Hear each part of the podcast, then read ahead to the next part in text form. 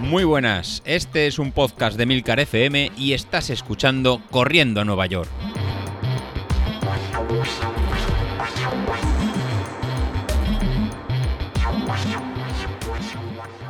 Hola a todos, bienvenidos al programa Pirata de la Semana. Y esta semana os vais a librar también del tostón que os meto todas las semanas hablando de cosas de alimentación. Que alguno se me duerme por ahí, que me lo va diciendo luego por privado, que se me duerme, que hablo raro, que digo palabrotas. Pues bueno, esta semana os vais a, os vais a también a librar de ello. Y es que la semana pasada al final no pude hacer el podcast por el constipado que tenía, que no quería forzar mucho la voz porque tenía la maratón. Y esta, bueno, esta semana tampoco es que tenga una voz perfecta, la verdad, y tampoco es que esté del constipado 100% recuperada, pero es lo que hay. Es que correr un maratón, al final lo que ocurre es que te baja las defensas, el cuerpo lo llevas al límite y las defensas pues dicen, chiquilla, es que ¿qué quieres que haga? Si es que ya, ya, no puedo más, es que o, o corro o te defiendo. Y bueno, pues que yo elijo que corra. Pero bueno, tampoco es que haya corrido mucho esta vez. La verdad que es muy normal, sobre todo, poder resfriarse después de la maratón y es que la bajada de defensas es tan habitual por llevar el cuerpo tan al límite que cualquier bacteria que anda purulando por el ambiente pues nos va, nos va a contagiar. Y la verdad que normalmente somos muy conscientes de los días previos, el tener mucho cuidado de que no estar en ambientes con mucha gente, que no haya gente resfriada a nuestro alrededor. Nos cuidamos mucho de eso, pero podemos ser nosotros nuestro propio enemigo. Y esto os va a sorprender, pero en realidad nuestras, nuestra mal llamada flora bacteriana eh, tiene bacterias buenas, pero también tiene bacterias malas que pueden provocar resfriados, que pueden provocar incluso neumonías. No todo el mundo las tiene, pero hay personas que, que sí, que puedes vivir, convivir con ellas. Y eso no quiere decir que vayas a tener una neumonía en cualquier momento. Eso significa que tus bacterias buenas mantienen a esas malas a rayas. Lo que pasa que esas malas pues están ahí, van a perdurar y si hay una bajada de defensas, pues eso te puede provocar eh, que tengas algún, algún problema y no necesariamente que te hayas contagiado con alguien del exterior, sino que ha sido tus propias bacterias interiores, las tuyas propias, las que han provocado pues ese resfriado, ¿no? Y esto, por ejemplo, pasa con mucha gente que tiene una bacteria que se llama Staphylococcus aureus y que, por ejemplo, causa tanto problemas dérmicos como, por ejemplo, puede provocar eh, neumonías. Y hay gente que la tiene de por sí, o sea, no le causa ningún problema hasta que de repente un día, por lo que sea, tiene una bajada de defensas y puede provocarle algún problemilla, ¿no? Pero bueno, eso es otro tema y ya no, ya me voy a callar que luego decís que digo palabrotas. Lo primero que quería hacer es felicitar a Alejandro, a su amigo que no recuerdo el nombre y a Javi por sus maratones de Valencia que es que de verdad, que mira que somos los tres, lo hemos conseguido. Eso sí, alguno más rápido que otros, porque Javi, menudo tiempazo que se ha marcado este chico. Pero bueno, es que Javi nos tiene acostumbrados. Tal vez si lo hiciese yo o lo hiciese Alejandro nos sorprendería, pero que lo haga Javi ya no nos sorprende, la verdad. Javi, te lo vas a tener que currar mucho la próxima vez para que nos sorprendas con una marca. Por otra parte, quería dar las gracias. Las gracias a José Luis por el plan que ha hecho que pueda terminar eh, no como me gustaría, pero que pueda terminar otra vez otro maratón, mi noveno maratón. Madre mía, la vez que yo dije que no iba a hacer ni uno, me acuerdo cuando hice mi primera media maratón y dije, no vuelvo a hacer una media maratón en mi vida y mucho menos un maratón. Y al año siguiente estaba corriendo mi primer maratón. Soy una mujer de palabra, como veis. Bueno, y también daros las gracias a todos los que me oís, a todos los del grupo de Telegram, por los ánimos, el seguimiento que, que he tenido tanto de la maratón como de todos los meses previos. Y es que queréis, queréis que os diga, así da gusto, así da gusto hacerse un maratón o dos o tres o los que hagan falta. Y de hecho es que me voy a hacer otro. O sea, yo no me quedo con las ganas de correr un maratón en febrero. Y es que en febrero cumplo 42 años y es muy típico que queréis que os diga, pero 42 años, 42 kilómetros, pues me voy a cascar un maratón en febrero. ¿Será Castellón? Pues no lo sé. ¿Será Sevilla? Lo dudo mucho porque por motivos logísticos me pilla un poco mal, me pilla un poco a desmano. Y es que suelo trabajar los sábados y eso hace que a lo mejor no pueda ir hasta el sábado por la tarde y bajarme hasta Sevilla el sábado por la tarde para correr el domingo. Bueno, la cosa que se complica a nivel logístico Y bueno, que Castellón no lo descarto, pero tampoco descarto hacerme mi propia maratón en supervivencia, como hice en junio con la maratón virtual de Mafre que corrí. Y ya os contaré en qué queda todo esto. Por cierto, voy a hacer aquí un alto para recordarle a Bilito que esta es su segunda semana de taperín y la última. Bilito, calienta que sales. Y ahora os voy a contar un poco mi desastrosa maratón de Valencia 2021. Y bueno, os empiezo contando que hice un tiempo oficial de 4 horas 56-51. Eh, fui la 1916 de 2.523 mujeres y la 12.850 de 15.858 finishes. Eh, ritmo medio de 703. Bueno, estos son los datos eh, oficiales, los datos objetivos y ahora os voy a contar la parte subjetiva que es como viví yo la maratón.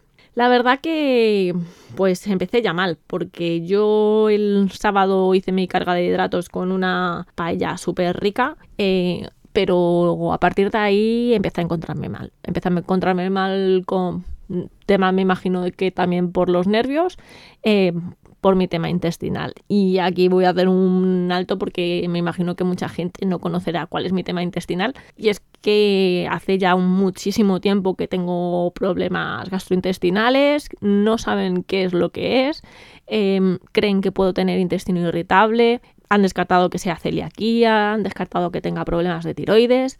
La cosa es que muchas veces cuando como hay comidas que no sé identificar y que me sientan mal, no se sabe si es debido a intolerancias, pero no damos con el clavo de lo que es.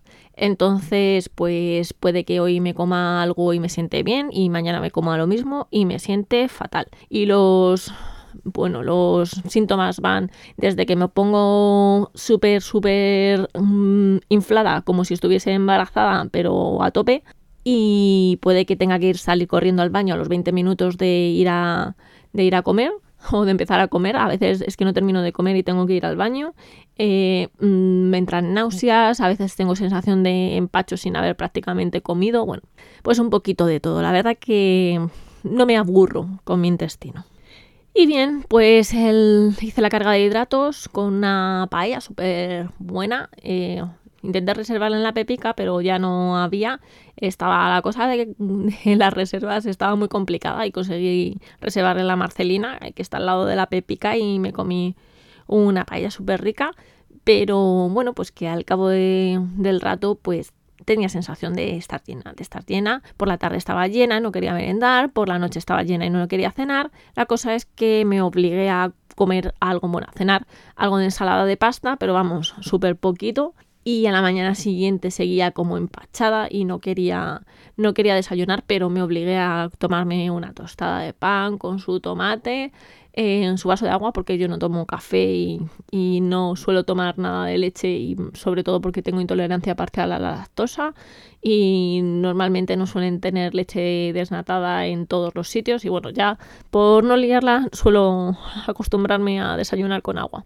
Así que sabía que la cosa no iba muy bien y bueno, pues nada, que fui a la salida bastante nerviosa, pude desvirtualizar a, bastante gente de redes sociales y dieron la salida y los primeros kilómetros iba bien, solamente que empecé a tener la sensación de que estaba cansada, de que tenía demasiado cansancio para los kilómetros que llevaba. Y bueno, intenté achacarlo a que normalmente parece como que tardo, tardo en pillarle el punto a mi cuerpo y ya están pasados los 4 o 5 kilómetros no me empiezo a sentir realmente bien corriendo, pero seguían pasando los kilómetros y yo me encontraba un poco cansada. Estaba deseando tomarme el gel que el primer gel me lo tomo con cafeína y en el kilómetro 9 y la verdad que estaba deseando llegar al 9 para tomarme el gel y a ver si eso empezaba a espabilar. Y bueno, pues parece que iba un poquito mejor y yo seguía a mi ritmo seguía un poco cansada, pero bueno, como os digo, mm, con los geles iba bien. En el 14 pasaba por al lado del hotel y estaba mi chico, que me acompañó hasta el 18. Eh, también me encontré a Alejandro, que estuve corriendo unos kilómetros con él. Y muy bien, hasta más o menos el, el 21, 22 ya empecé a encontrar que ya la cosa no la cosa no iba muy bien. La tripa me estaba haciendo unos raros y no es que necesitase ir urgentemente al baño ni nada por el estilo, pero yo ya veía que eso no, no terminaba de funcionar.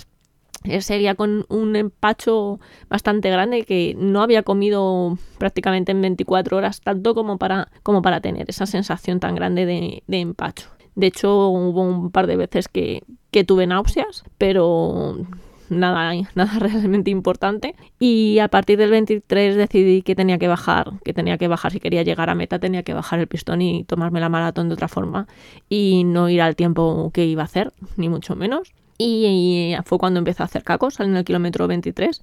Decidí hacer cacos hasta el baño, del que estaba en el kilómetro 25, y en el 25 pues pensarme que, qué es lo que iba a hacer. Pero bueno, es que soy muy cabezota y sinceramente digo, sí, en el 25 entro al baño y después pienso lo que voy a hacer. Pero, ¿qué queréis que os diga? Yo sabía lo que iba a hacer ya. O sea, sabía que yo iba a tirar a meta porque a cabezona la verdad que no me gana nadie, la verdad. Y quiero explicar muy bien lo de entrar en meta a toda costa y esto no es así.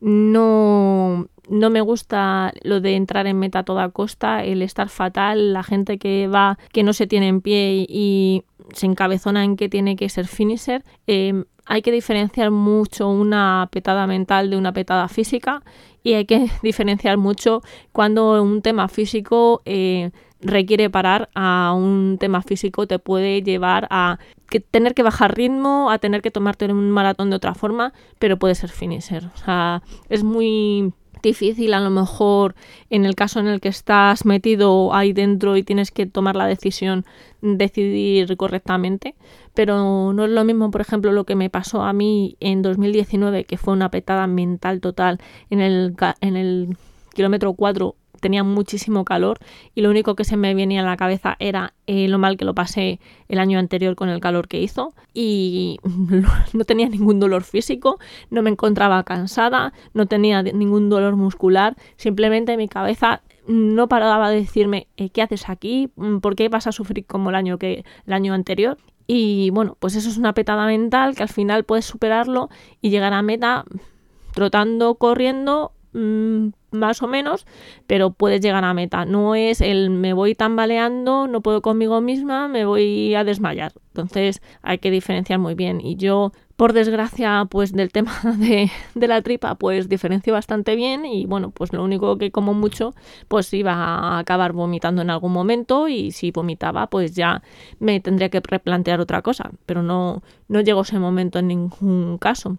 Solamente hice la parada en el kilómetro 25 en el baño y, y nada, y salí y seguí para, seguí para meta haciendo cacos en todo momento.